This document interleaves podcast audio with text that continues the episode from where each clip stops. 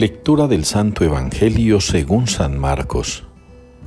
Cuando a los pocos días entró Jesús en Cafarnaún, se supo que estaba en casa. Acudieron tantos que no quedaba sitio ni a la puerta, y les proponía la palabra. Y vinieron trayéndole un paralítico llevado entre cuatro, y como no podían presentárselo por el gentío, levantaron la techumbre encima de donde él estaba abrieron un boquete y descolgaron la camilla donde yacía el paralítico. Viendo Jesús la fe que tenían, le dice al paralítico, Hijo, tus pecados te son perdonados. Unos escribas que estaban allí sentados pensaban para sus adentros, ¿por qué habla éste así? Blasfema. ¿Quién puede perdonar pecados si no solo uno, Dios? Jesús se dio cuenta enseguida de lo que pensaban y les dijo, ¿por qué pensáis eso? ¿Qué es más fácil decir al paralítico tus pecados te son perdonados o decir levántate, coge la camilla y echa a andar? Pues para que veáis que el Hijo del Hombre tiene autoridad en la tierra para perdonar pecados, dice al paralítico, te digo levántate, coge tu camilla y vete a tu casa. Se levantó, cogió inmediatamente la camilla y salió a la vista de todos. Se quedaron atónitos y daban gloria a Dios diciendo, Nunca hemos visto una cosa igual. Palabra del Señor.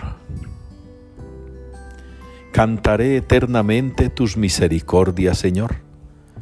Es la respuesta que nos une hoy en la liturgia al Salmo 88 cantaré eternamente tus misericordias, Señor.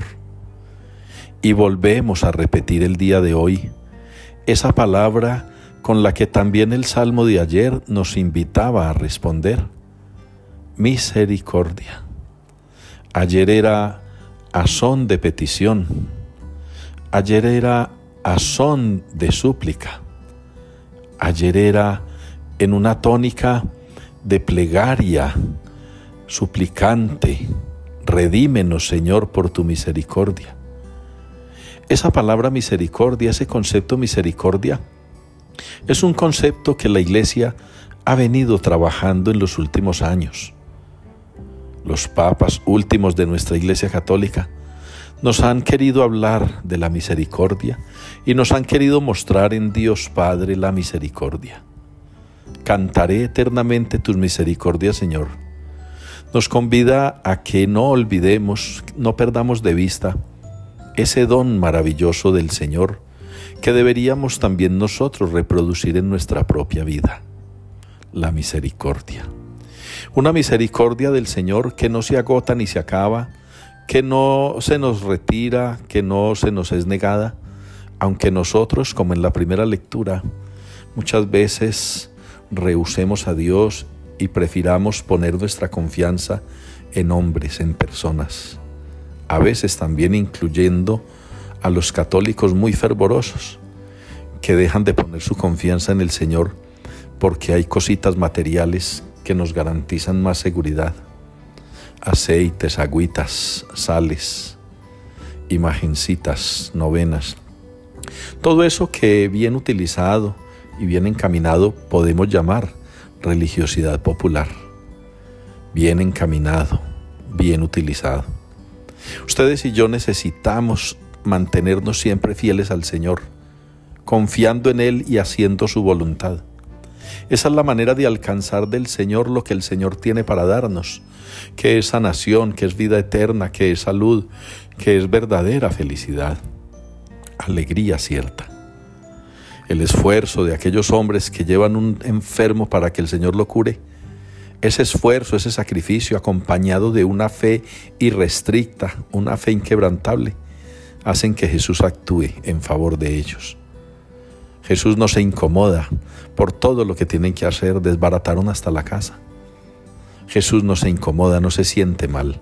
Jesús sabe leer cuando hay fe. Y no hay fe necesariamente donde más palabrería haya, sino donde haya actitudes concretas, esfuerzos concretos. Eso mostraron estos hombres del Evangelio hoy. Mostremos también nosotros lo mismo, para que podamos seguir cantando las misericordias del Señor, para que podamos seguir mostrándole a los demás que vale la pena confiar en Dios y que aquellos que prescinden de Dios porque fijan sus seguridades en personas o cosas, ellos se darán cuenta en algún momento de la vida, ojalá no muy tarde, se darán cuenta lo que perdieron al rechazar, al alejarse, al ignorar a Dios y su poder en nuestras vidas.